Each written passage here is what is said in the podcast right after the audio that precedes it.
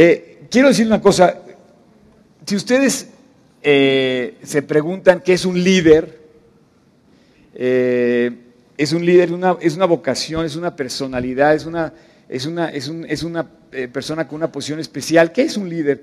Yo pienso que un líder, finalmente, después de todas las definiciones que la que más me gustó es una de un señor que se llama Charles Swindoll, algo así, que dice, es el hombre del tamaño del problema que está enfrentando. O sea, un líder es el hombre del tamaño de las circunstancias que está enfrentando. Y Nemías es un líder impresionante. Yo voy a dejar a todos los expertos en psicología y en todos los aspectos de cuestiones este, de terapias, de liderazgo y todo esto de seminarios, que los expertos hablen de sus, eh, proyectos y de sus teorías de líderes, pero hay un libro en la Biblia que habla de liderazgo de una manera muy especial y este hombre Nehemías lo vive en forma práctica, valiente, ordenada, cumplida y va avanzando y nos enseña a nosotros a vivir de esa misma forma. Este, antes de comenzar este capítulo, yo le voy a llamar eh, a, esta, a este episodio, le voy a llamar copero, porque él era, él era el copero del rey, él era el copero en la corte real donde él servía. Y, y tuvo tres posiciones, digamos, que se relatan en la Biblia, una como copero, otra como constructor y otra como gobernante. Si tú lees los capítulos de este libro, que yo se los dejé de leer, te vas a dar cuenta que él ocupa tres posiciones. Primero, sirviendo en la corte del rey. Eh, segundo, cuando lo manda el rey y le concede ir, a, construir, a levantar Jerusalén. Y tercero, cuando él ya se queda y toma el papel como para gobernar mientras termina de, entregar, digamos, la obra que estaba presentándose. ¿no? Eh, ahora, antes de comenzar, quiero comentar algo muy importante. Si tú lees todo el libro de Nehemías, te vas a dar cuenta que Nehemías era un hombre de oración prácticamente no hay una sola eh, aparición de él como personaje en la Biblia en donde él no aparezca orando. Me encanta porque cuando ustedes vayan a leer este libro, quiero que se... Charlie, espero que estés tomando nota, Charlie. ¿Sí? A ver, a ver, tus notas. Charlie, a ver, tus notas. Te voy a confiscar tu teléfono, ¿eh? si ustedes ven de mías, si ustedes ven Nehemías en el libro, se van a dar cuenta que siempre todo lo que enfrentó lo acompaña con una oración o una, eh, eh, o una aclaración donde él empezó a buscar a Dios. Y esto se me hace mm, bellísimo porque él aparece como un hombre que hace grandes cosas, él forma parte de la historia de Israel, pero nunca dejó atrás en ningún momento su búsqueda y su entrega y su posición delante de Dios. Y hoy vamos a ver una cosa increíble porque ¿qué fue lo que hace que este hombre haya hecho una gran, una gran labor y de hecho en el pueblo, en la nación de Israel, quede como uno de los grandes hombres para toda la historia de, de una nación? ¿Qué es lo que puede hacer que tú y yo podamos ser un gran hombre en nuestra nación? Fíjate que Nehemías era un hombre común y corriente. Te vas a dar cuenta, yo me comparo mucho con Nehemías, porque Nehemías, si tú lo ves, les voy a dejar de tarea que, descubran dónde, en, cuántas veces se enojó. Nemías se enoja. Es más, Nemías se pelea con la gente y yo me comparo con él porque yo veo a una persona normal. O sea, cuando tú ves a las personas de las Biblias piensas que no, no, no, es que David era un cuate, wow, el rey David. Salomón, o sea, eh, Abraham, no, no, no, Nemías, David, Salomón eran hombres semejantes a nosotros, con pasiones semejantes a las nuestras y con muchas lecciones que aprender igual que tú que yo. Y me encanta el balance que Nemías pone porque cuando de repente el cuate explota, hay un pasaje, espero que lo encuentren, donde dice que desgreñó, que le arrancó los cabellos a la persona con la que estaba peleando.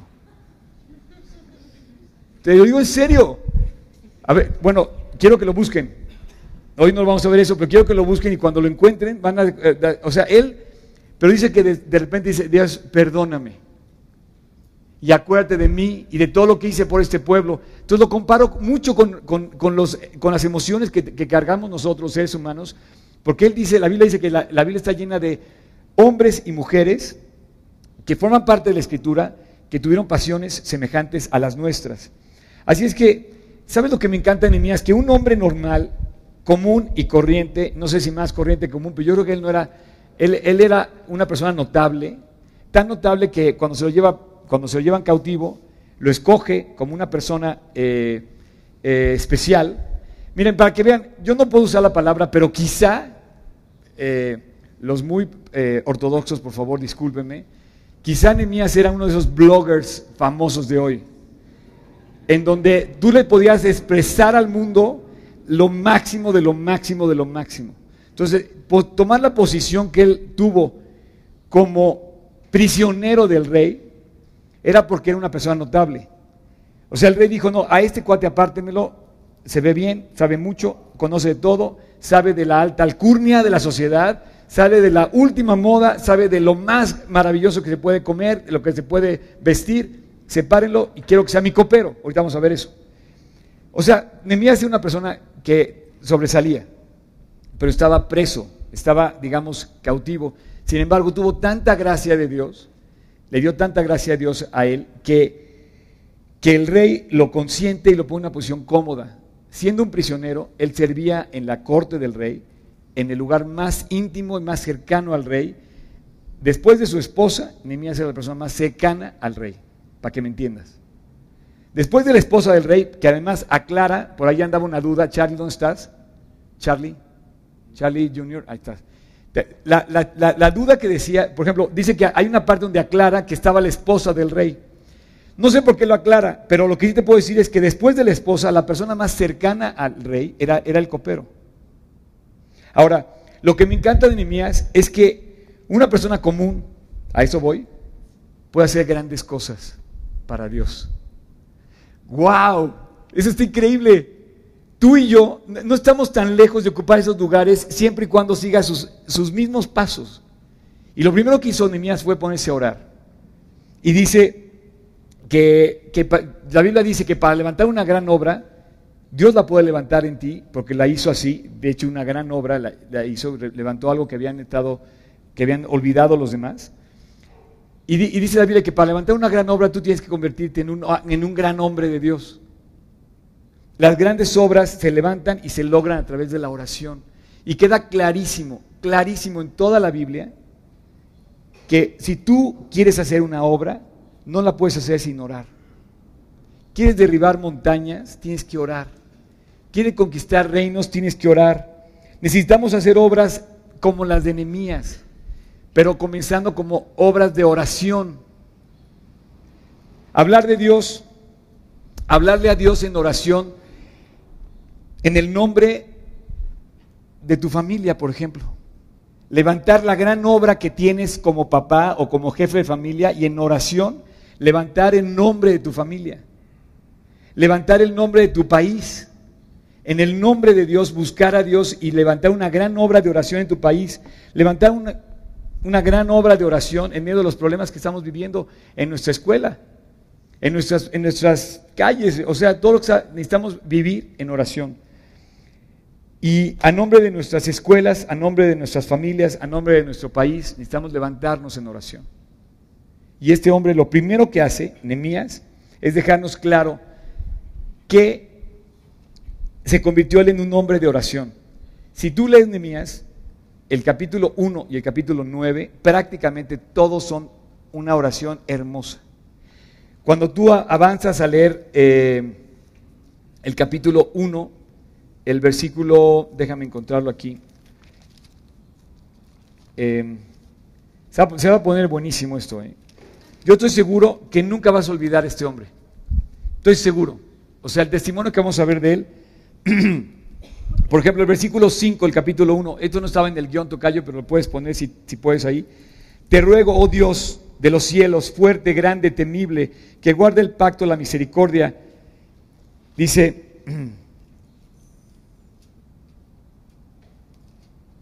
Mm, mm, mm.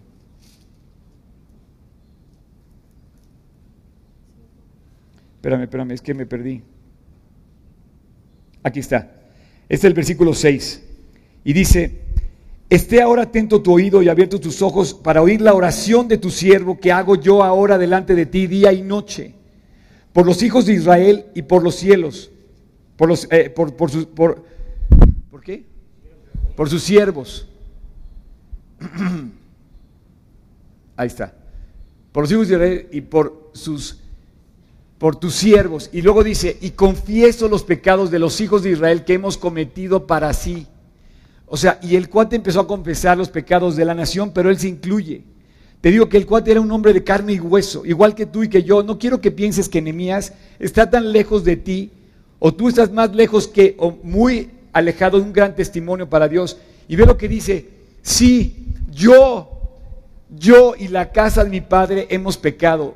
Él se levanta diciendo en primera persona, yo necesito de tu ayuda, yo necesito tu perdón. Señor, yo necesito que tú pongas tus ojos en mí. Por eso me encanta Nehemías, porque se parece mucho a nosotros en nuestra vida. Y, también sus debilidades las expresa. Señor, confieso mi pecado, necesito que me perdones, necesito confesarte lo que he fallado. Y Él confiesa sus debilidades. Y de hecho, de esta manera Él compensa en la oración, compensa sus debilidades y lo ve saliendo adelante y saliendo adelante y triunfando él logra construir el muro de Jerusalén en 52 días, contra todo, contra viento y marea. La gente lo amenazó de muerte, se burló hasta la... Bueno, ¿qué te puedo decir? Hay una, hay una frase que la vamos a ver que dice que si una zorra subiera por el muro lo iba a tirar. Yo imagino que es uno de esos dichos de aquel entonces que era como el de ahora, este, ¿qué podías decir de dicho así para burlarte de alguien, no? Este, en fin, en fin. Eh, así que confiesa sus pecados, poniéndose él en primer lugar en la reconstrucción de su vida. Dijo, yo quiero reconstruir mi vida, yo quiero que tú arregles mi vida. Entonces no vayas a pensar que eso está muy lejos de ti. No, tú y yo tenemos que reconstruir nuestro corazón, reconstruir nuestra vida. Ok. Ese, ese era mi intro. Pero quiero decirte algo, no se ve increíble esto, qué bárbaro. Los envidio muchísimo, ustedes están sentados a gusto y todo. Bueno, miren, vamos a hablar de este hombre que es un líder. Yo les decía que un líder es una, persona a la altura de la situación que está viviendo. Un hombre del tamaño del problema que está enfrentando. Es, para mí es un problema. Digo, es un líder. Hay quienes que dicen que tienen, los líderes tienen una vocación envidiable, ¿no? Tú ves las personas que están en liderazgo, están en, alto y piensas, oh no, este cuate no tiene problemas, él nada más se dedicará a dar órdenes, ¿no? Pero no, fíjate que quisiera que aterrizáramos esto. Yo creo que ser líder es una posición bien solitaria. O sea, no envidies a un líder si no sabes que ese cuate está viviendo solo una serie de presiones que nadie tiene. Y por lo mismo, también un líder enfrenta su situación en una posición de mucha ingratitud. O sea, un líder, un dirigente parece que tiene una posición gloriosa, pero más bien su posición es solitaria y desagradecida. Los mejores líderes que tú vas a encontrar, normalmente los vas a ver como siervos sirvientes, que sirven a la gente, que aman a la gente, que buscan a la gente y que se ponen al nivel de la gente. Tú te vuelves seguidor de un líder cuando lo ves igual a ti, cuando ves que se interesa por ti, cuando ves que hizo algo por ti. Y bueno, nuestro líder máximo es Jesucristo y Él hizo exactamente eso por nosotros. Él nos puso el ejemplo de cero egoísmo. Un líder que es egoísta no está aplicando realmente su posición para lo que debe. Así es que un líder verdadero busca que sus objetivos no sean conseguir adeptos para sí. Ahí es donde no coincidiría yo con lo del blogger, porque muchos de los bloggers buscan como su propia gloria, ¿no? Digo, yo pienso que es así, ¿no? Sin embargo, saben mucho, están muy, muy... Pero un verdadero líder no busca su gloria, sino busca la de la otra persona o busca la gloria de Dios. O poniéndolo, en términos más normales, más aterrizables, busca un sacrificio por el bien de alguien más. Eso es como yo defino un líder. Y eso es lo que hizo Cristo. Un líder se mete en muchos peligros y, un líder se mete en muchos trabajos. Y es una posición fuerte. Así es que, para hablar de liderazgo y todo lo que los psicólogos y los filósofos dicen acerca de los líderes, vamos a dejárselos a los expertos que hablen de eso, pero vamos a hablar de algo que no es teoría, vamos a hablar de Nehemías, vamos a hablar de lo, de lo práctico que fue este hombre para, desde joven hasta adulto, entusiasta, motivado a seguir y alcanzar un objetivo. Es increíble. Desde, desde, desde, desde que estaba joven, él se propuso vivir para Dios y Dios lo usó con ese corazón toda su vida. Yo en ese sentido también me comparo con él porque puedo, puedo verme y sentirme que desde los 18 años cuando yo me convertí, cuando yo me acerqué a Cristo, tomé la decisión, dije, Dios, esto que estaba buscando y no doy vuelta atrás. y bueno, si tú ves los periódicos de hoy, tú, tú, ves las noticias de hoy, te vas a dar cuenta de lo, de lo escaso que hay verdaderamente de líderes como los que acabo de escribir, que sacrifiquen. Por ejemplo, no sé a quién, no, puedo negarlo, pero tú vas a tener que decirlo. Hay un partido político que está en elecciones, ¿no? Pues todos sus, todos sus, este, todos los de un partido renunciaron para ir por una nueva posición política, ¿no? No sé si eso se llama servicio. O sea, que tú renuncies a sus compromisos que adquiriste para de repente, oye, ¿sabes qué? Salió el nuevo puesto, ¿sabes qué? Voy por el nuevo puesto. Necesitamos orar más por México, eh, necesitamos pedirle a Dios que nos dé líderes que, que de verdad sirvan a nuestra nación. Y si tú ves el periódico, hay una escasez absoluta de líderes así. La realidad es que si abrimos las páginas de cualquier noticiero, verás el fracaso del liderazgo. Lo vas a ver. ¿Qué es un líder? Un líder, te digo, es un hombre del tamaño del problema que se presente. Alguien que influye a otro, alguien que logra que los demás se muevan y bueno, eso fue lo que hizo Nemías. Nemías no podía construir el muro solo, pero tenía el anhelo en su corazón y a él solo Dios le puso en esa, en esa posición de, de, levantar los muros de Jerusalén. Y se me hace increíble esta labor. Imagínate que era, si este lugar se me hace eh, muy especial por lo que representa a cada uno de nosotros, imagínate estar en Jerusalén y que te invitaran a levantar los muros de tu ciudad más increíble de todas. Y que dice, oye, vamos a construir, vamos a reconstruir Jerusalén.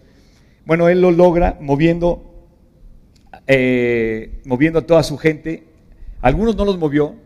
Hay una parte, hay una parte en la Biblia, a ver si la encuentran.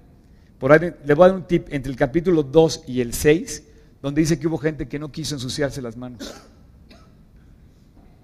Y siempre va a haber así gente cuando, cuando tú quieras hacer una gran obra para Dios, va a haber gente que, oye, ¿sabes qué? Estoy usando sillas. Ah, pues alguien que la pague por mí.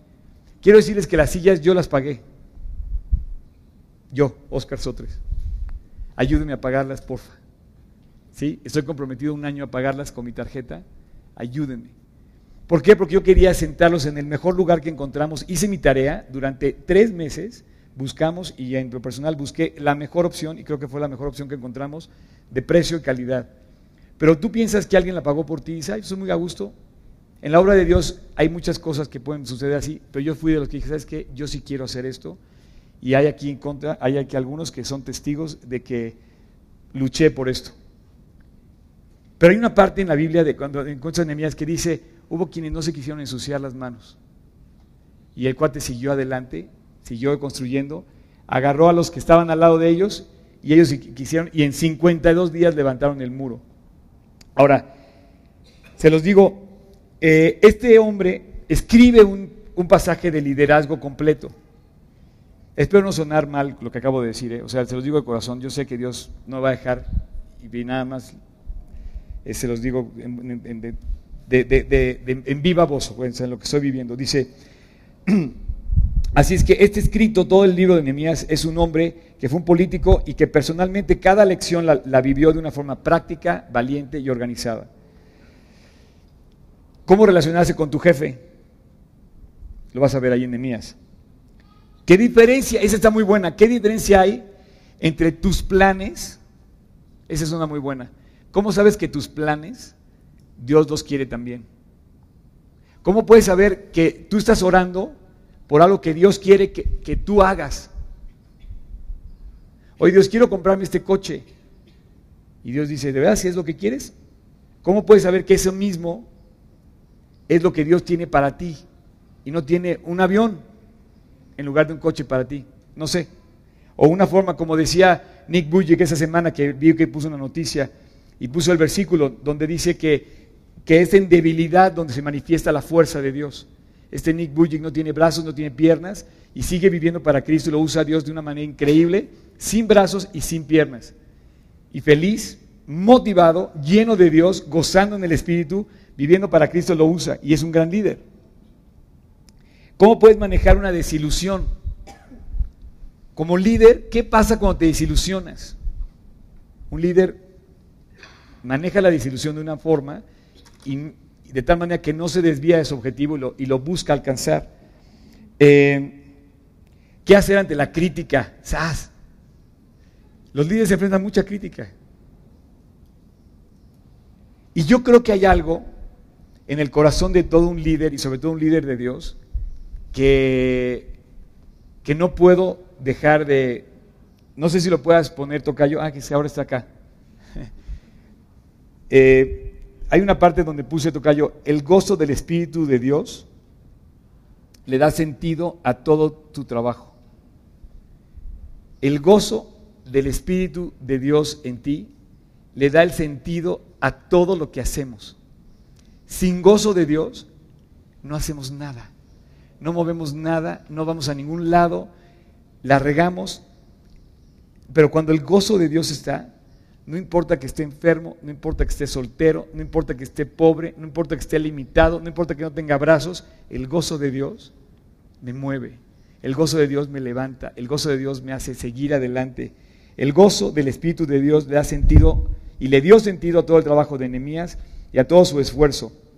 Sin duda alguna fue el aliento que le permitió enfrentar todos los obstáculos así que tuvo que enfrentar. Eh, yo creo que los, los creyentes tenemos que vivir para dos cosas, solamente. Una, para que la gente conozca a Cristo y se salve, y otra, para que la gente se aliente y vaya a Cristo cuando ya lo conoce. Y yo pienso que eso es lo que te permite hacer el gozo de Dios, hablar de Cristo. Quiero, este, bueno, voy a hacer varios comentarios. Vamos a empezar. Eh, con este pasaje. Antes de entrar a Nehemías, puedes leer, puedes poner a Geo, tú cayó, el, el, que teníamos ahí, Ageo 2. Meditad, pues, en vuestro corazón. ¿No está aún la simiente en el granero? Ni la vid, ni la higuera, ni el ganado, ni el árbol de olivo afrodecido todavía. Pero desde este día os bendeciré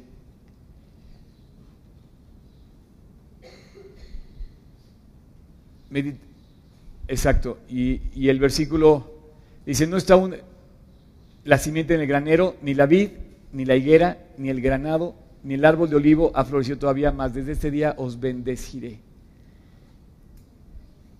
Yo no sé cómo se atrevió Nemías a arrancar una obra que no tenía nada. O sea, tú imagínate que quieres hacer algo, ¿no? Todos tenemos la misma pregunta.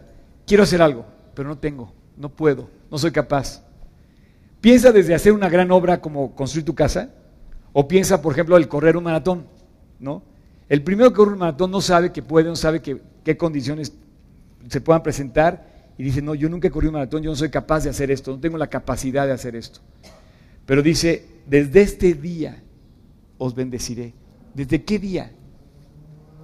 ¿Qué día comienza Dios a bendecirte? En el día que ese gozo de tu corazón, ese gozo del Espíritu, se queda bien plantado dentro de ti y quieres vivir para Cristo.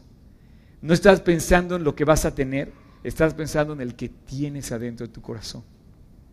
Eso se los digo a todas las chicas solteras, por ejemplo, o a todos los chicos solteros. ¿Sabes qué? Tranquilos.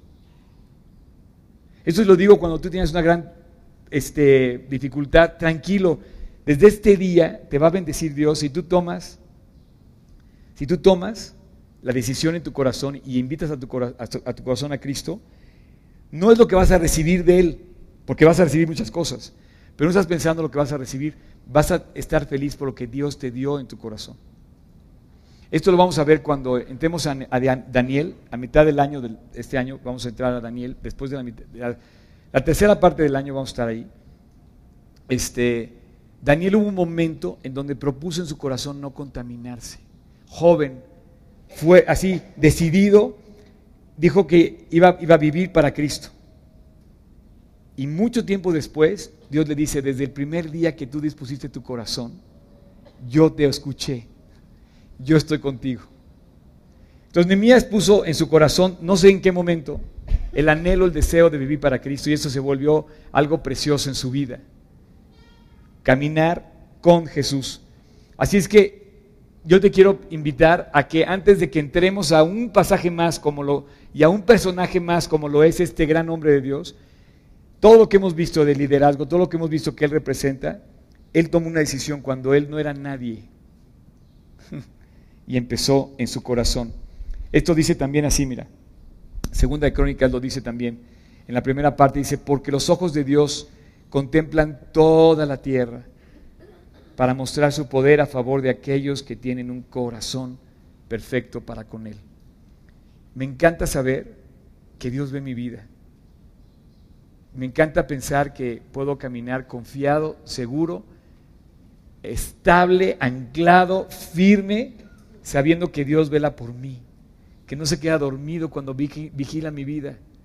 Así es que los ojos de Dios contemplan toda la tierra para mostrar poder, su poder a favor de aquellos que tienen un corazón perfecto para con Él. Ok, pues vamos a entrar ya al liderazgo. Y acuérdense que estamos en el primer, el primer capítulo de este, de este tema. Estoy tomando un poquito más de tiempo en toda esta intro.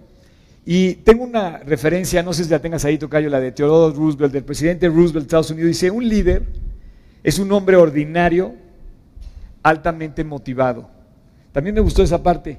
No sé si la tengas por ahí, si la puedes poner. Este, un líder es un hombre ordinario, común y corriente, pero está motivado. Nuestro líder es un hombre ordinario, altamente motivado motivado por, el gozo del Espíritu y motivado por la compañía de Dios al saber que él, que él podía enfrentar esto junto con Cristo, iba a ser una gran obra. Tú imagínate que a nadie se le había ocurrido durante 70 años los escombros del muro de Jerusalén, la gente los pisaba y nadie dijo, nuestra ciudad está desprotegida. 70 años, dos generaciones, podríamos ser o una o dos generaciones, a nadie le interesó, a ninguno estaban ahí en Judá, ninguno interesó levantar el muro. Estaba tan motivado Nehemías que Dios puso en su corazón algo tan hermoso, tan grande que dijo, voy a hacer esa gran obra. No pienses que porque no puedes o porque no tienes recursos, Dios no puede hacer una gran obra en ti. ¿Ok? ¿Sí? Me, eh, High five colectivo, ¿sí? Ok. High five colectivo, todos están de acuerdo conmigo, ok. Historia, vamos a ver historia. ¿Dónde sale Nehemías? Para que me entiendan. A ver, Abraham. Abraham, vamos a empezar de Abraham. Abraham empezó con los judíos dos mil años antes de Cristo. Abraham es el padre de los judíos y de hecho es el padre de los católicos y de los árabes. ¿Cómo las ve? O sea, Abraham fue el causante de toda la división que hay. Pero si todos fueran a un solo lugar, llegarían a Abraham. Dos mil años antes de Cristo, la historia comienza con Abraham. ¿Ok? La nación de Israel comienza con Abraham. Durante, dos mil, durante mil años, o sea, del año 2000 al año 1000 antes de Cristo, Israel no funcionó, no, no, no tuvo ninguna presencia como nación. Era un pueblito, era un grupo de personas que ahí andaban como nómadas, moviéndose. Este, pero mil años antes de Cristo, Israel se, eh, se conformó como en su, posición como nación. Cuando Dios trajo a Saúl, a David y a Salomón. Con Saúl, con David y con Salomón, Israel se, posicionó en una nación entre las demás naciones. del contexto de aquel, de aquel tiempo en la historia. Y Dios le dio a estos tres reyes la, la gran posición de convertirse en una potencia militar. Ellos ganaban las batallas, ellos conquistaban los reinos, iban avanzando Israel se fue haciendo notorio. Entonces puso su primer rey, Saúl, su segundo rey, David, y su tercer rey, Salomón. En el caso de Salomón, Salomón, eh, Dios lo bendijo y hizo que se construyera el templo, el templo de Salomón, y le dio muchas victorias. Pero en, él, en, el, en el caso de su reinado, Salomón tuvo mucha paz. Él no fue conquistador, él nada más disfrutó de lo que había conquistado su padre y logró construir el templo. Pero, y aquí comenzó el problema, como cuando tú y yo, ¿sabes cuándo comienza el problema? En nuestra vida, cuando nos portamos mal. Y Salomón se portó mal. Al final de sus días, se portó mal. Y Dios lo juzgó. Primera de Reyes 11, versículo 11 al 12 tocayo. Dice, y dijo Jehová a Salomón, por cuanto ha habido en ti esto, y no has guardado mi pacto y mis estatutos, que yo te mandé, checa bien lo que dice aquí. Esta es increíble la precisión, la precisión de la palabra. Romperé de ti el reino y lo entregaré a tu siervo. Sin embargo, no lo haré en tus días por amor a David, tu padre, lo romperé de la mano de tu hijo. Esta fue una profecía porque al morir Salomón se hizo una división de Israel. Hasta Saúl, David y Salomón, Israel formaba parte de una sola nación. Al morir eh, Salomón, Israel se divide y se convierte en dos reinos, el famoso reino del norte y el famoso reino del sur. El reino del norte con diez tribus, a la cabeza como capital Samaria, y el reino del sur con dos tribus a la cabeza, que era eh, eh, Jerusalén, y uno se, conoce, el, reino del sur se conoce como Judá, y el reino del norte se, conoce como Israel. A partir de Salomón, al, cuando tú leas Israel en la Biblia, ya, se, ya nada más se, se refiere al reino del norte, y cuando leas Judá se refiere al reino del sur, dividido, afectado por el pecado de Salomón. Los peores ataques que vivió Israel no fueron de afuera, sino fueron de adentro, que provocó que su misma maldad se debilitaran sus estructuras espirituales y esto fue lo que hizo que se quebrara la nación. Así es que la herencia espiritual se rompe y se rompe con lo mismo su futuro como nación completa. En el, ahí vamos, ahí vamos en, en, el tiempo. En el año 722 antes de Cristo, Asiria invade Israel, Israel, el reino del norte, y destruye por completo las diez tribus del norte. Las elimina del mapa. Y Judá, Jerusalén, se mantiene 300 años más. Pero en el año 586, déjenme tomarme tantito. Ya. Nabucodonosor en el 586, rey de Babilonia, el rey Nabucco, eh, invade Judá y se lleva cautivos a todos los que quedaban de Judá. Y esto también lo menciona en una profecía ahí en el libro, bueno, no es profecía, lo, relata ya, Segunda de Crónicas 36, 18 al 19. Dice, asimismo, todos los utensilios de la casa de Dios, grandes y chicos, los tesoros de la casa de Jehová y los tesoros de la casa del rey y de sus príncipes, todo lo llevó a Babilonia. O sea, roban lo que había en el templo, roban lo que había en la casa del rey y roban lo que había en, la casa de los príncipes. Dice, y quemaron, aquí es donde empieza la historia de Nehemías, y quemaron la casa de Dios y rompieron el muro de Jerusalén y consumieron a fuego todos sus palacios y destruyeron todos sus objetos deseables. Ahí es donde empieza la historia, en el año 536 antes de Cristo, y hay una profecía que habla de que 70 años después de esto, Dios iba a restaurar Jerusalén. Y aparecen tres personajes. Zorobabel, Esdras y Nemías. Zorobabel era un, hombre también igual que Nemías, común y corriente, que se propuso levantar y reconstruir el templo, porque estaba destruido. Esdras y Nemías son contemporáneos, que por cierto son contemporáneos a Sócrates. a Atenas. En el tiempo que, que, que Nemías y Esdras estaban reconstruyendo Jerusalén, Atenas estaba en su máximo esplendor construyendo el Partenón, para que me entiendas. ¿Sí?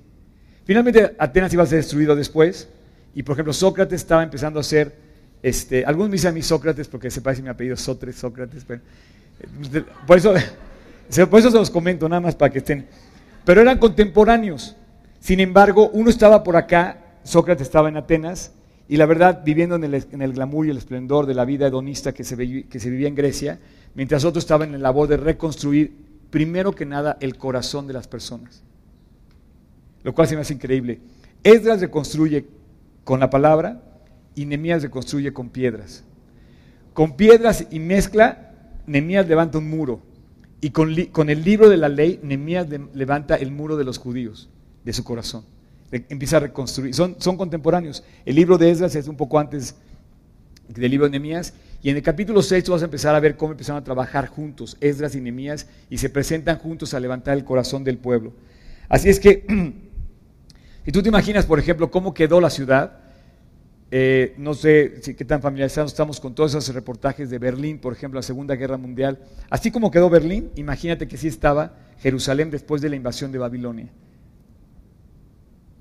Entonces se llevan, se llevan presos a los judíos que quedaron en Judá, se los llevan presos cautivos a Babilonia, entre los cuales iba Daniel, jovencito, y le dice, y, empiezan, y, y, el, libro de Salmos reporta un salmo que dice, Salmo 137 dice, ¿cómo cantaremos a Dios si estamos en tierra de extraños?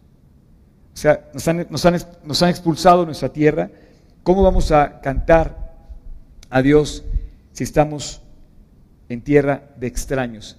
Desde que el muro se destruye, los judíos han optado por vivir, por, vestirse de negro, porque están de luto, porque su muro está destruido. Ustedes ven a los judíos, aquí en esa zona hay mucha comunidad judía, eh, y tú están de negro, y todo el mundo está de negro, ¿por qué? Porque lamentan la destrucción del, templo, que no hay templo en Jerusalén. ¿Están de acuerdo? Ok. ¿No están de acuerdo? ¿Sí?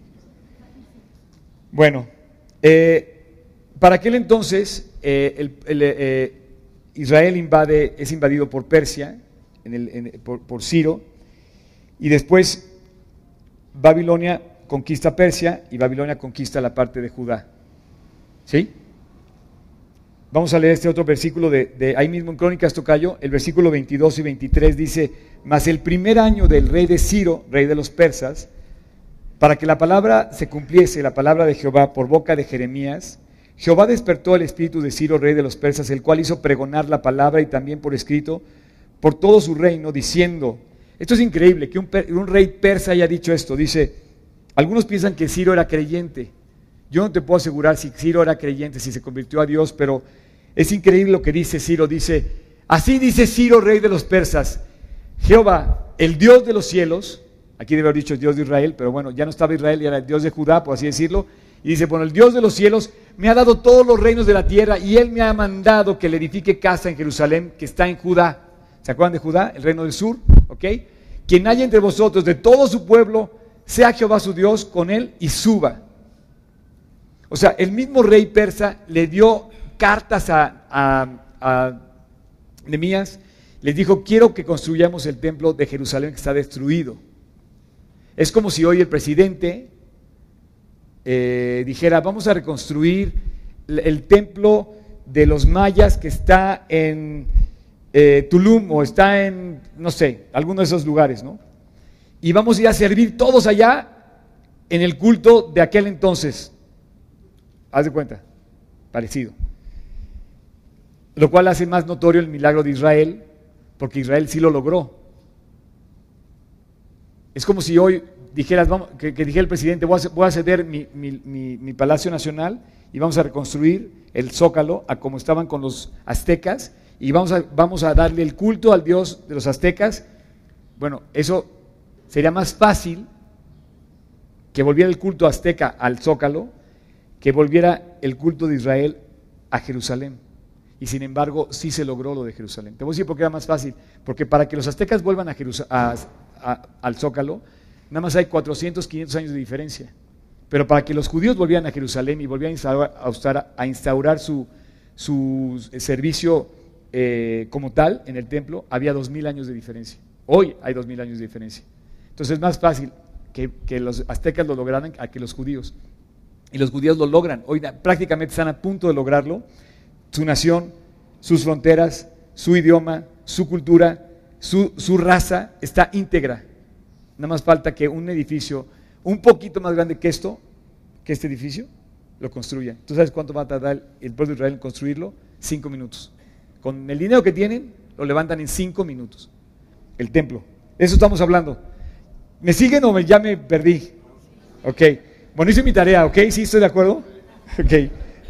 Entonces, 70 años después de que el reinado de Ciro empieza a, digo, da la orden, 70 años, te digo, los 70 años son importantes porque es una profecía, y se levantan estos hombres y vuelven a la casa de Dios prácticamente a levantar estos muros. Así es que vamos a empezar, Nemías, así, si tuviéramos una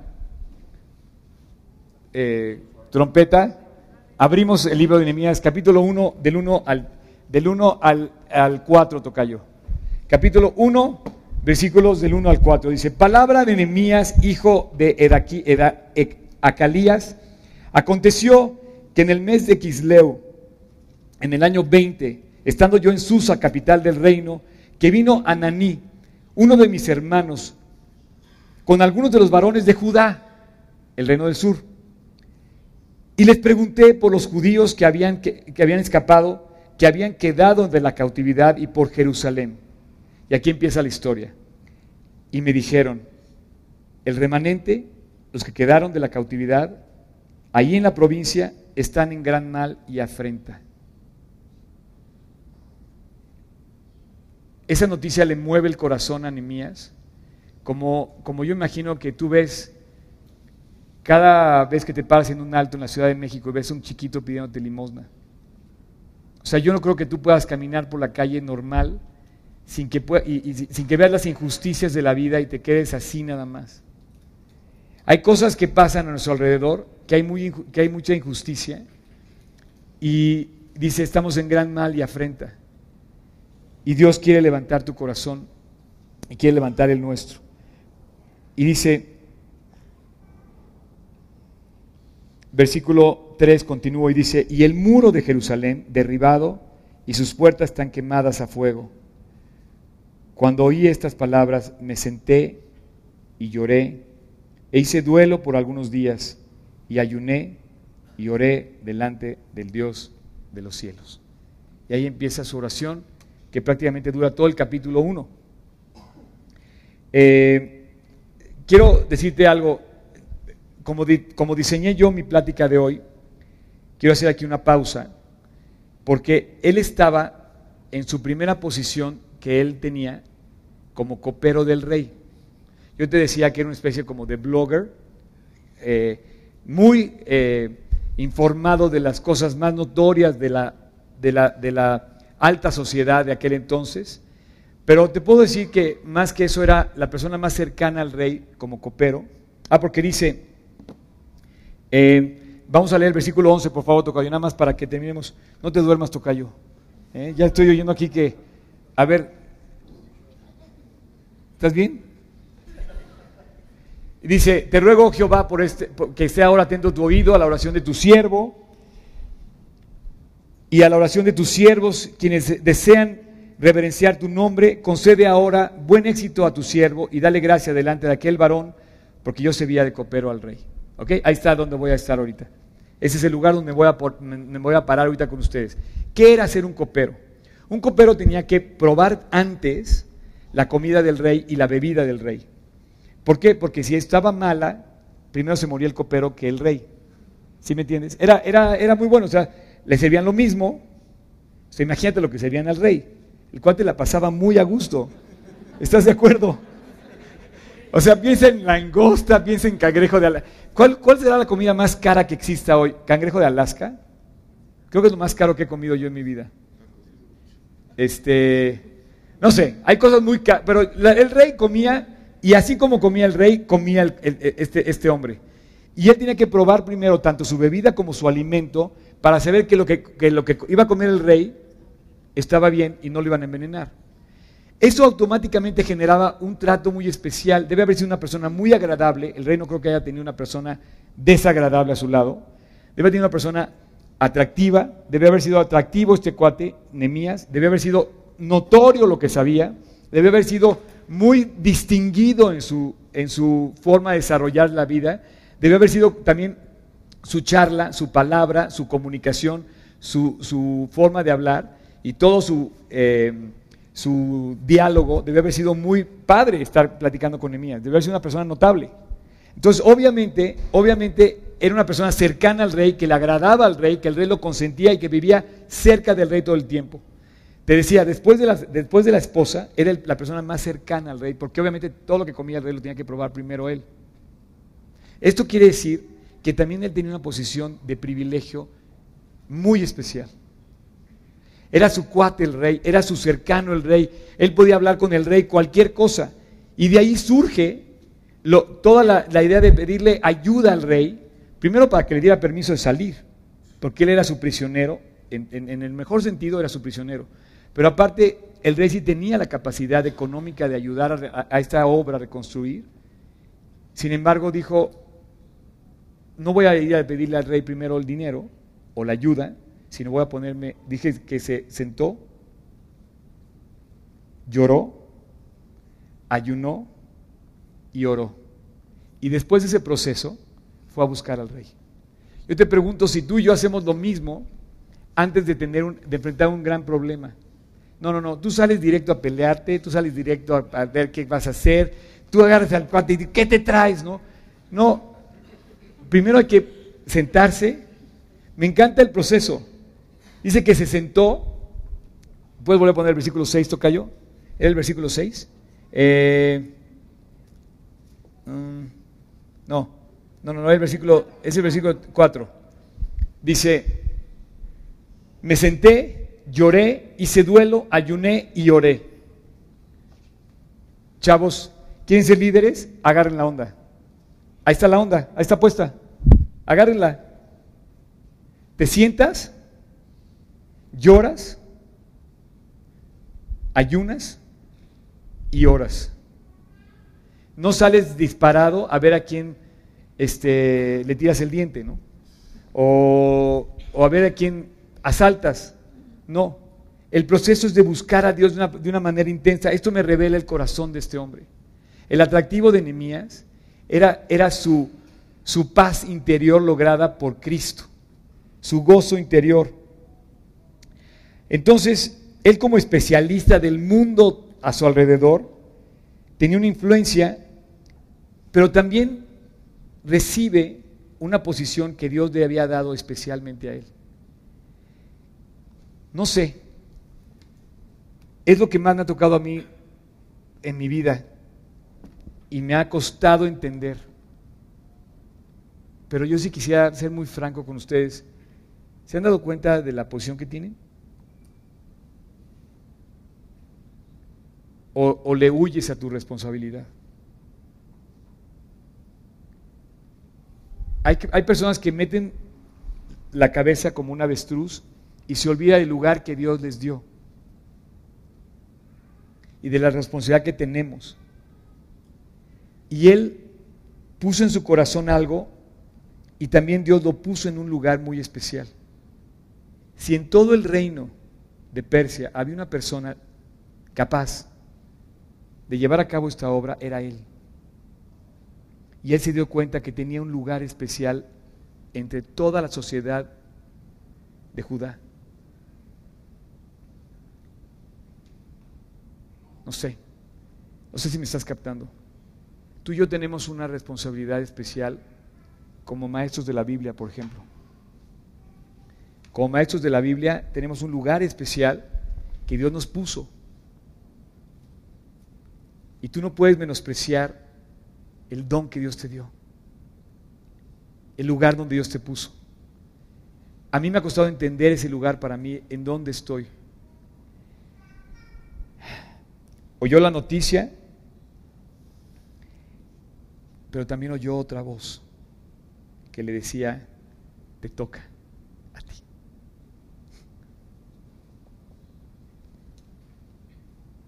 O sea, ¿puedes volver a poner el versículo 3, tocayo? Dice, y me dijeron, el remanente está en gran mal y afrenta, y el muro de mi ciudad está derribado. Y entonces dice el versículo 4, que cuando oí estas palabras, también oyó una voz de Dios y le dijo, Nemías, tienes que levantarte y tomar el lugar que te corresponde. Nemías pudo haber dicho, no es mi bronca, estoy súper a gusto aquí al lado del rey y de la reina comiéndome mi langosta todos los días. Y dice que se levantó en él un ardor, un deseo, una pasión, un motivo, un, un anhelo, un objetivo por conquistar algo que nadie había hecho. Yo te reto a que me digas aquí, ¿qué vas a hacer tú que nadie ha hecho? Y que tú vas a poner el ejemplo, vas a levantar el estandarte, vas a irte, vas a, vas a llevar más alto eso. Yo, yo pienso en enemías y me comparo en un pequeño porcentaje, chiquito, pero también creo que todos tenemos un lugar que Dios quiere levantar y un gran hombre y una gran mujer en cada uno de nosotros. Eh, Tocayo, ¿te puedes meter a mi, a mi cuenta de Instagram? ¿Sí? Quiero hacer un notorio, mira, ¿cómo puedes tú saber? Cuando, cuando, tengas, cuando tengas, me dices, cuando tú oyes la noticia de que algo está mal, no oyes así como algo que te está moviendo y dices, oye, tú ayuda, muévete, ora, haz esto. Tú no puedes pasar desapercibido de las cosas del gran mal y afrenta al que estamos viviendo nosotros como país, como nación, en tu familia. O sea, tienes que moverte hacia las cosas de Dios. No puedes pasar por alto esto y decir, no, yo estoy muy a gusto. Y aquí es donde va a estar, y no sé cómo voy de tiempo. ¿Me quedan cinco minutos? No. Híjole, aquí donde te pregunto, ¿qué es lo que pasa en un Pablo, en un Hudson Taylor, en un Emilio Anderud, en un Oscar Sotres? perdón que me haya puesto en la lista, ¿qué es lo que hay en ti y en mí para que Dios te mueva a hacer cosas? ¿Qué es lo que hizo, por ejemplo, que, hubo un cuate que, ¿saben ustedes que todo lo que ven instalado aquí no nos ha costado nada porque hubo un cuate que llegó y lo puso? O sea, esto, esto que vemos es más de lo que nosotros hemos dado. Por ejemplo, todo el sonido y las luces, alguien dijo, yo quiero hacerlo y lo voy a hacer y lo hizo. Y de repente cuando yo me di cuenta llegué y estaba puesto, dije, Dios, wow. Pero estamos en deuda con... ¿Qué es lo que hace que un hombre ponga en su corazón esos anhelos? Y aquí va mi lección de hoy. ¿Cómo puedes descubrir que lo que tú tienes es un anhelo de Dios? ¿Cómo puedes saber, por ejemplo, ya tienes mi cuenta de Instagram? ¿Cómo puedes saber qué hubo en el corazón? Perdón, Lulu, voy a hablar de ti. ¿Cómo puedo saber que una mujer como esta señora que está sentada ahí ha hecho una labor increíble? ¿Puedes poner mi foto, Tocayo? Quiero decirle que pedí permiso, esta foto de aquí, esta. Esta foto la acabo de tomar el miércoles con esta chiquita que se llama Estefanía, Stephanie. Me dio permiso de tomarme la foto con ella. Es una niña que tiene 13 años y está enferma de cáncer. No le pregunté de su cáncer, yo más bien le hablé del corazón de ese osito que está puesto ahí. Armamos juntos el osito, que si ven, es lo que estas mujeres llevan. Increíble la labor que hacen, de verdad. Está, estoy impresionado, de verdad. Ven. Quiero decirte que, que Lulú hace cuatro años, tres años, cuando empezaste con el labor de los hospitales, tres años, ¿verdad? Pues se armó de valor, puso Dios un motivo en su corazón. Pásale, luz, por favor. Y este y organizó a un grupo de cuántas señoras? ¿20? Así es. ¿Y qué es lo que así brevemente Dios puso en tu corazón para hacer esto? O sea, ¿qué fue lo que te motivó? ¿Qué fue lo que movió Dios? ¿Por qué lo haces? Bueno, principalmente porque yo le di gracias a Dios de que Andrea, aunque tuvo cáncer y murió de cáncer, siempre Dios estuvo con ella y conmigo y sabíamos que cualquier cosa que sucediera, ella iba a estar con él para siempre. Y también sé que, que Dios siempre nos sostuvo y, y que aún en las noches, porque yo, yo vi de ella unas notas donde decía, aún en los días más tristes, tu mirada me hacía sonreír. Entonces yo estuve siempre agradecida con él porque siempre estuve a su lado, día y noche estuvimos juntas. Cuando vi en algunos hospitales que los papás no podían estar con los chicos y cuando vi que a veces a los niños les daban consuelo con cuentos de una libélula y no con la verdad, y que Andrea siempre había tenido a su lado a ese Dios que la consolaba y la amaba y la sostenía. Entonces yo sentí mucho cargo por esos chicos que no sabían, que no tenían esperanza, que no tenían a Dios y entonces yo le agradecí a Él todo lo que nos había dado cuando había estado malita y, y le dije, Dios, yo quiero ir con esos niños. No sabía cómo, pero cuando mi gordita partió con Jesús, pues yo fui a las librerías, a Maranata, y empecé a comprar libros y, y, juguetes y empecé a ver manualidades. Y le dije, Charlie, no sé cómo, pero yo voy a ir a los hospitales. Bueno, ¿lo ha, hecho por cuántos años? Pues ahorita ya tenemos tres años, gracias a Dios. Sí. Pues déjenme decirles, yo este miércoles tuve la, fortuna y de acompañarlas y tuve, eh, les comentaba brevemente, ellos hacen esas cosas que tiene la niña en sus brazos, son regalos que ellas le llevan. Por cierto que este folleto es un, es un folleto que habla de la Biblia hecho y diseñado por ustedes, impreso por ustedes, él habla de Jesús, les llevan todo. Ahí está todo el pero este osito me llamó la atención porque lo fuimos construyendo juntos y al osito finalmente le pones el corazón. Entonces yo le decía a, esta Stephanie y a los niños que hablaba yo, le digo, mira, lo que más me gusta de este osito es que ponen su corazón aquí enfrente, ¿no? Y Dios quiere también en tu corazón poner a Jesucristo. Entonces finalmente ella terminó recibiendo a Jesucristo, me pidió, me dio permiso para tomar la foto. Fui muy feliz tomando la foto y además fui muy feliz, como tú dices, llevando una esperanza que es como un cachito del cielo a esos hospitales. Muchas gracias de verdad y no sé cómo eh, alentarte para que lo sigan haciendo. Esta, esta labor que hacen es fuera de serie. Pues que tú hayas sido fue un gran y quiero, quiero decirte que ya convoqué a varios de mis discípulos que quieren acompañar también. Entonces vamos a programarnos con varios de ellos. Ah, claro. ¿Ok? Bueno, sí, gracias a Dios. Gracias. Un aplauso de verdad para ella. De verdad, este, esto no, no lo, o sea, como vi que llegó y que se dio la oportunidad, este, perdón, gracias Charlie, gracias Charlie Jr., no, no pensaba yo, pero ya que vi la oportunidad, la verdad sí quería este, hacer notorio esto, ¿no? Y yo te pregunto, ¿qué es lo que pasa? ¿Cómo puedes tú decir que tu anhelo es de Dios? Es muy fácil.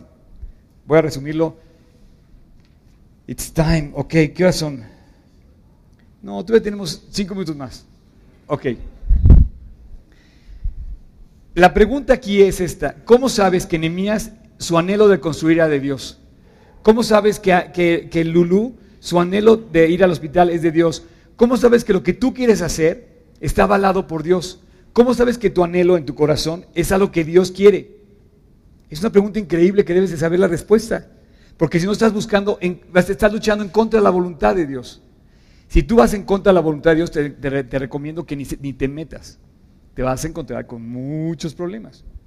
Así, de entrada, como los judíos con Salomón, ni se metan. Pero es muy fácil descubrir la voluntad de Dios en un anhelo grande, tu sueño. ¿Cuándo te vas a atrever a moverte según el sueño que Dios te esté guiando? ¿Cómo puedes saber que tus planes tienen el visto bueno de Dios? ¿Cómo puedes saber que tu sueño, tu anhelo, es el sueño y el anhelo que Dios quiere para ti, ¿cómo puedes saber que tu anhelo lo puso Dios en tu corazón? Como el anhelo de Nehemías lo puso en su corazón. ¿Cómo puedes saber que, que, tu sueño, tu anhelo, tu deseo, tu objetivo de la vida está avalado por Dios? Y te digo una cosa, todos estamos tomando decisiones, nuestras carreras, nuestros matrimonios, nuestras cosas que vamos a adquirir, la profesión que vamos a tomar, el camino por que vamos a andar, todo el día tomamos decisiones. ¿Cómo puedes saber que esa decisión está avalada por Dios? De niño a lo mejor quieres ser cantante, artista, bombero, no sé, Dios puso un anhelo en ti, no, no, no está tan erróneo lo que tú pensabas de niño. Dios lo puso en algún momento, porque también Dios puso en anhelo en Nemías y le puso la posición para lograrlo. Eh, si no es el anhelo de Dios, no vale la pena ni siquiera que te metas en eso, porque te va a traer desaliento y el gasto no va a ser, va a ser en vano. Así que Nemías, ¿cómo lo supo? Uno, lo primero que debe ser, debe traer gloria a Dios tu obra, lo que quieras hacer, de llevar gloria a Cristo. Tu anhelo, para que sepas que es de Dios, tiene que ser algo que motive a, la gente a, alabar a Dios, a reconocer a Dios, a agradecer a Dios. Acuérdate que lo que hablamos la semana pasada. ¿Puedes poner ese tocayo? Uno, debe traer gloria a Dios. Si, trae gloria, si te trae gloria a ti, no es de Dios. Por ejemplo, no quiere decir que todo lo que vas a hacer vas a ponerle el, logotipo de, un ictus. Ahí, este, esto es de Dios, por eso tengo el aquí, ¿no? No, no quiere decir eso. Tampoco quiere decir que tú vas a tener que poner súper así, este, espiritual asunto. O sea, tú tienes que hacer súper eh, eh, espiritual la cosa. No. Lo que te quiero decir es que debe quedar a la vista Dios. Debe quedar claro que lo que hacemos es para algo más grande que nosotros. Tiene que ser algo legal, porque si, fue algo ilegal, obviamente no va a llevarle gloria a Dios. Si es algo que no es ético, tampoco le va a llevar gloria a Dios. A eso me refiero. No tiene que ser súper espiritual lo que vas a hacer, sino que todo lo que tú hagas le dé gloria a Dios. Eh, que esté de acuerdo a su palabra, que, sea una, que tenga tu anhelo de dar algo más de esperanza, amor y paz. Dice, por ejemplo, Romanos 11:36 dice, porque de Él, por Él y para Él son todas las cosas y a Él sea la gloria por los siglos. Amén. Número dos, ahí te va, Tocayo. Número dos, tú vas primero, tú ponlo primero. Eso. ¿Alguien lo puede leer? En público así fuerte. Debe ser en beneficio de los demás. Primero que dé gloria a Dios. Segundo que beneficie a la gente. Y entonces vas a saber que ese anhelo es de Dios. Dios nunca hizo nada por perjudicar a la gente. Todo lo que hace Dios es para el bien de la gente. El corazón de Dios arde por la gente, se mueve por la gente, murió por la gente. Y esa creación valiosa de todo lo que hay en este mundo se llama el ser humano. Y Dios hizo todo para el ser humano. Tú no puedes hacer algo que vaya en contra del ser humano. Si tú atentas contra el bienestar de los demás, eso definitivamente no es de Dios. Lo que es de Dios va a favor de la gente. Como dice este versículo, Tocayo, ¿lo puedes poner?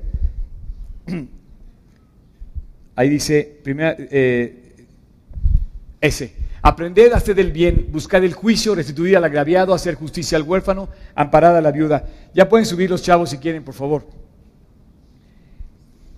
Así es que tú debes hablar con la verdad, tú debes llegar a tiempo, debes pagar tus deudas, apoyar a la gente que se desarrolle. Esto de hacer el beneficio a los demás, puedes, por ejemplo, este, comprarle una silla extra a la otra persona, ya que estamos pagando las sillas. O, por ejemplo, puedes becar a alguien en una escuela, tú puedes becar a alguien y ayudar a que esa persona termine su carrera, eso va a ser una obra que Dios va a poner en tu corazón, por ejemplo. Tú puedes hacer una gran obra eh, en beneficio de los demás construyendo tu casa, pero siéndole fiel a tu esposa. Y de esa manera estás haciendo una gran obra en beneficio de los demás, amando a tu esposa. Eh, tu vida debe ser un aliento de debe ser un reflejo de ese aliento y salvación.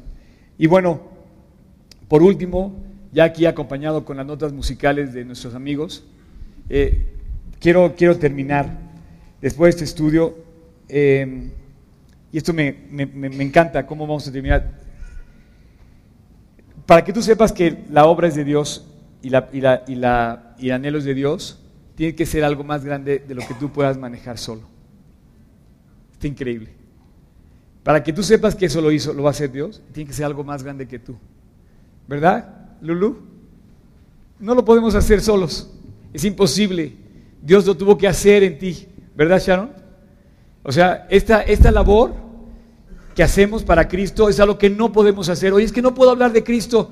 Pues sí, qué bueno, porque entonces cuando hables te vas a ver que Dios te usó.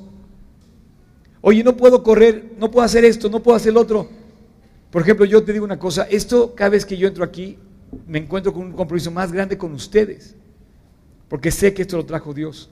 Y si lo trajo Dios, lo va a seguir llevando adelante. Cuando hace las cosas buscando a los demás para que esas personas te ayuden a crecer, te vas a dar cuenta que nunca habías podido tú solo haberlo logrado. Así descubrirás que alguien más grande que tú lo hizo. Descubrirás que Dios lo hizo y que Dios usa personas pequeñas para hacer grandes cosas. Yo no podía creer que un osito de papel pudiera llevar claramente al corazón de una, de una chiquita el mensaje de salvación a través de una persona que se lo explicara. Y parece que es menospreciable un pequeño recorte de papel, pero las pequeñas cosas en las manos de Dios producen grandes resultados. Dios hizo cosas muy grandes con puros chiquitos de nosotros. y Nemías es un grande pero no era grande, ni es grande, sino más bien lo, es grande por lo que Dios hizo en su corazón. Desde el primer día que se propuso, desde el día que comenzó a recibir la bendición de Dios, se puso en las páginas de ese libro significativo de la historia. Y él escribió sus páginas en la Biblia. No porque pensó que iba a ser un gran hombre de Dios, simplemente Nehemías dijo, Dios, cumple tu propósito en mí. Estoy llamado a hacer esta obra, tú hazla. No me dejes a mí mismo meter mi debilidad, todos somos débiles, todos somos muy eh, complicados. Y dije, busqué a Dios, ayuné, oré, y después vas a ver muchas veces que va a decir, conforme a la mano benéfica de mi Dios, Dios me lo concedió.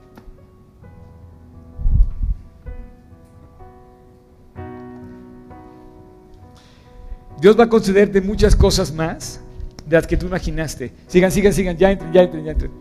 Dios va a conceder de verdad lo que tú anhelabas como algo de tu corazón. Lo va, lo va a lograr hacer en ti. No importa que seamos chiquitos, no importa que no tengamos nada. El corazón es lo que Dios ve. Y en esa pequeñez, Dios va a llegar a hacer una gran obra. Bienvenido, Nemías que nos bendiga su, su testimonio este día. Que nos bendiga.